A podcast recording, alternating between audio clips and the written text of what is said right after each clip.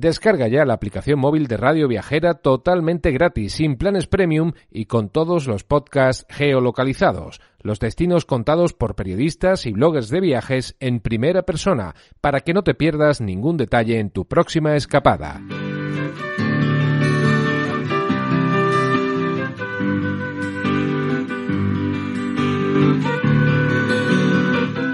Bienvenido a este viaje a Ítaca.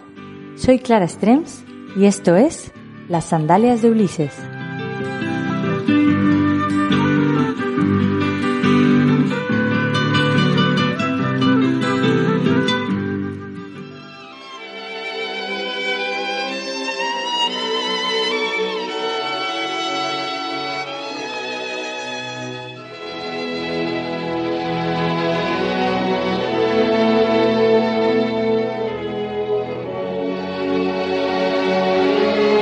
Acomódate y siéntate en tu rincón favorito, porque hoy te voy a llevar de viaje sin necesidad de que te levantes del sofá. Hoy viajaremos a la preciosa ciudad de Viena a través del cine y las películas. Son muchas las películas ambientadas y rodadas en la ciudad de Viena y hoy viajaremos a la capital de Austria a través de algunas de ellas. Bienvenido al programa de hoy. Hoy viajaremos a Viena de cine.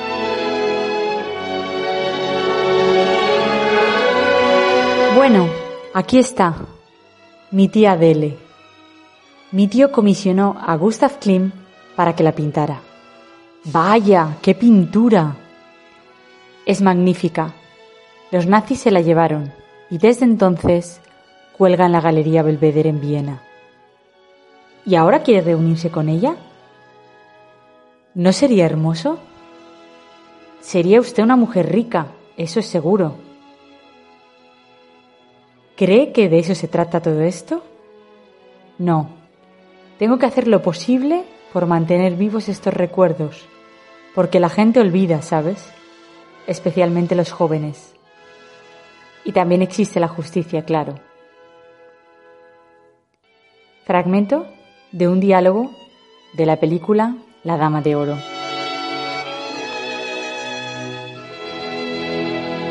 La belleza de Viena la hacen digna de ser escenario de películas. Son muchas las películas que se han ambientado en la ciudad y otras que además se han rodado.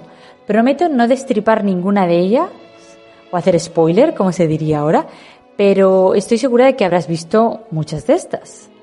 Seguro que esta la has visto. Me gustaría empezar por la película... Sí, sí. Estando en Viena no podía ser otra la película con la que empezar a recorrer la ciudad. Este film se estrenó el 24 de diciembre de 1955 en Viena y está protagonizada por Romy Schneider, que encarna el papel de Sisi.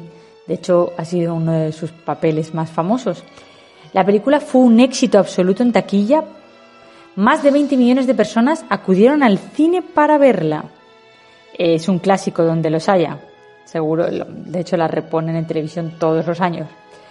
Eh, la película Sisi es la primera película de una trilogía sobre la emperatriz y cuenta la historia de la princesa Isabel de Baviera, que se convirtió en la emperatriz Isabel de Austria al casarse con su primo Francisco José. Ella tenía tan solo 16 años.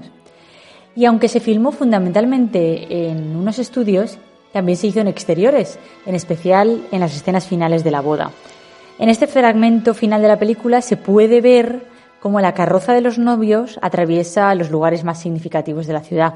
Entonces podemos distinguir algunos como eh, la Karlsplatz y las puertas del castillo. Y finalmente la boda se celebra en la bonita iglesia de San Miguel, que está situada en una de las plazas más famosas de Viena, que es Platz. Y bueno, también se ve el Palacio de Schönbrunn. Gracias a esta película, la figura de Sisi se convirtió en un fenómeno de masas y aún son muchas las personas que acuden a Viena para descubrir más sobre ella.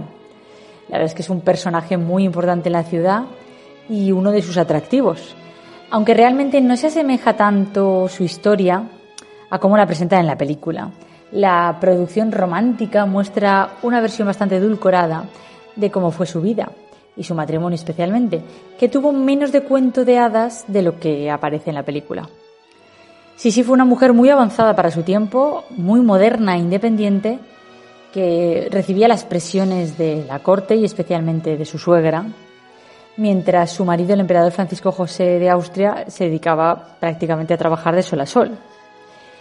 Ella nunca se sintió muy integrada en, en la corte y fue bastante infeliz. Además estaba obsesionada con el culto al cuerpo. Podríamos decir que era un tanto vigoréxica y tenía un gimnasio en sus dependencias. Además, se puede visitar porque se puede visitar el Museo Sisi. Impresiona ver el gimnasio para la época, la cantidad de pesas y artilugios que tenía. Y además eh, eran famosas las tres horas que tardaba en arreglarse el pelo. Pero todas estas historias te las dejo para cuando vayas a Viena y visites el Museo de Sisi, que la verdad es que vale, vale muchísimo la pena, de verdad. A mí me sorprendió mucho porque parece que tenemos un concepto de Sisi como el que refleja la película, como si fuera un personaje muy cursi, y realmente tuvo una personalidad muy intensa, era una chica muy inteligente, una mujer muy inteligente, y intervenía bastante en política. Así que es una figura fascinante y que se puede descubrir eh, visitando su museo en Viena. Ella fue bastante infeliz en la corte y encontró en los viajes su refugio. De hecho, llegó a visitar, entre otros muchísimos lugares, el Palmeral de Elche. Es uno de los, ella fue una de las visitantes ilustres del famoso Palmeral. Sisi fue asesinada por un anarquista italiano en Suiza cuando, tan solo, cuando tenía tan solo 44 años. Pero todo esto no aparece en la película. La película sería, es ideal ver la película para una introducción más romántica a la época imperial más famosa de Viena.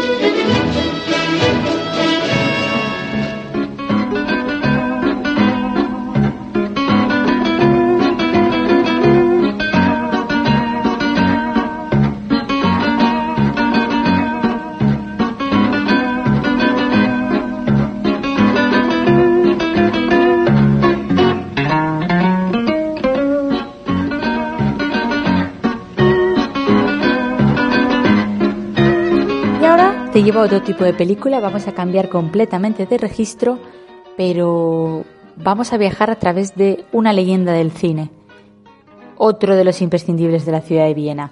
Estoy hablando, por supuesto, de la película El tercer hombre. Esta película británica se estrenó en el cine en 1949 y está considerada una verdadera obra maestra. En esa película de cine negro vemos una Viena de posguerra y entre los protagonistas del film se encuentra Orson Welles, aunque se considera también a la propia ciudad de Viena uno de los personajes de la película. Y uno de los lugares más icónicos en concreto sería la Noria del Prater. El argumento es el siguiente. Holly Martins es un escritor de novelas baratas del oeste, admirador de Saint Grey, que llega a Viena en 1947 para reunirse con su amigo de la infancia, Harry Lim, que es Orson Welles, quien le ha ofrecido un trabajo. Al llegar a la ciudad, que está dividida por las fuerzas aliadas vencedoras en la guerra, se encuentra con la sorpresa de que su amigo ha muerto atropellado. Todos afirman que se trata de un accidente y que dos hombres fueron los que se llevaron el cuerpo de Harry de la calzada. Pero un testigo se empeña en que hubo un tercer hombre en el lugar de los hechos, al que nadie ha conseguido identificar un atropello fortuito que parece no serlo tanto. El guion, las interpretaciones y los planos perfectos hacen de ella una película magnífica que hay que ver. Así que si eres un apasionado del cine y además viajas a Viena, no te puedes perder el Museo del Tercer Hombre, el museo de la película, donde se encuentran, entre otros objetos, los guiones originales y algunas de las cámaras usadas en el rodaje. Vamos a dejar la Viena oscura del tercer hombre y te voy a llevar a una Viena más romántica. A través de la película Antes de Amanecer. Es una película romántica estadounidense que se estrenó en 1995. Partimos de la base de que Viena es una ciudad absolutamente preciosa, que da mucho juego para una película romántica y además para enamorarse mientras se recorre la ciudad, como le sucede a los protagonistas. protagonizada por Edwin Haig y Julie Delpy, Delpy, cuenta la historia de Céline, que es una estudiante francesa que va a visitar a su abuela a Budapest, y Jess, que es un joven estadounidense que realiza un viaje a través de Europa, después de que su novia la haya dejado. Ambos se encuentran en un tren en el trayecto entre Budapest y Viena.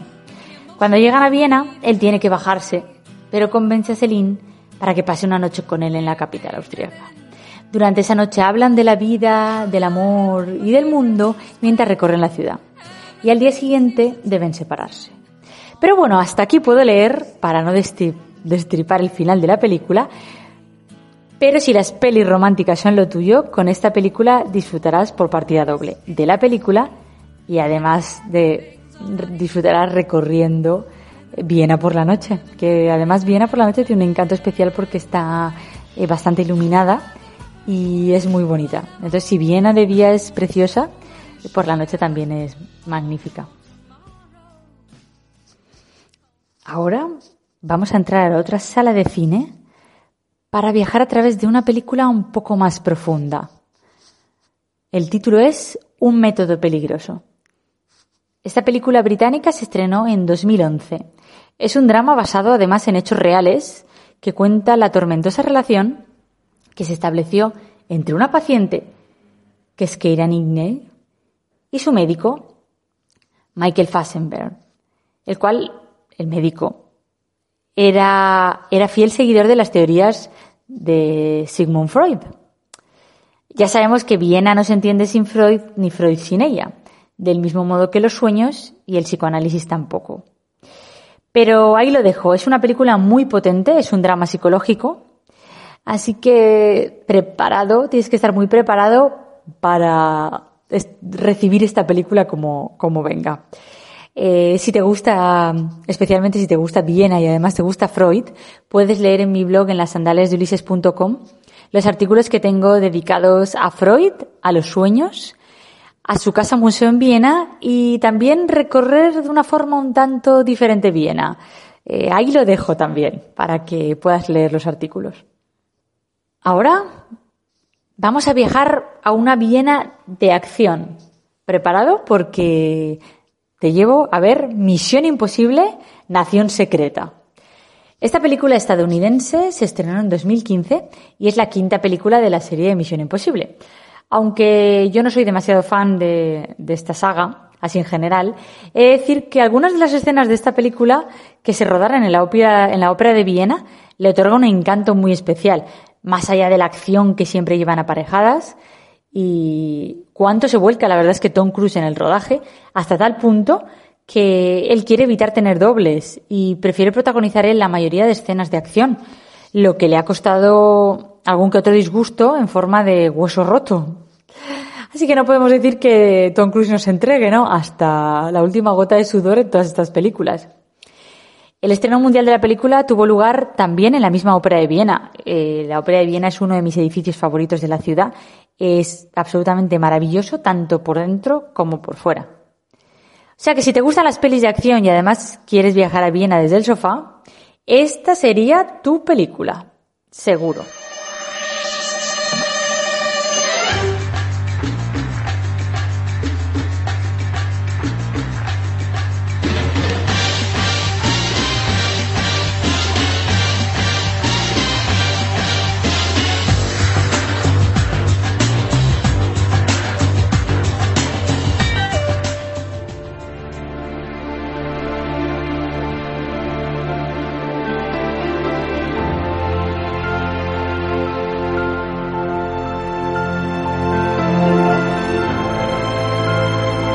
¿Quién no conoce las obras de Klimt? Son una auténtica maravilla. ¿Quién no conoce uno de los cuadros más famosos del mundo? El beso. De hecho, puedes leer un artículo mío en el blog dedicado a este precioso cuadro. Y si te digo el retrato de Adele, ¿ya sabes de qué película te estoy hablando? Sí, de la Dama de Oro, esta película se estrenó en 2015 y cuenta la historia de esta película, está protagonizada por Helen Mirren y Ryan Reynolds, y está basada en una, historia real. En la historia real que le sucedió al retrato de Adele Bloxbauen. Este cuadro es La Dama de Oro, que actualmente se encuentra en la No Gallery en Nueva York. La película narra la batalla legal que tuvo lugar en Estados Unidos entre la sobrina de Adele, María Altman, el papel que interpreta Helen Mirren, que es una mujer judía que huyó de Viena durante la Segunda Guerra Mundial.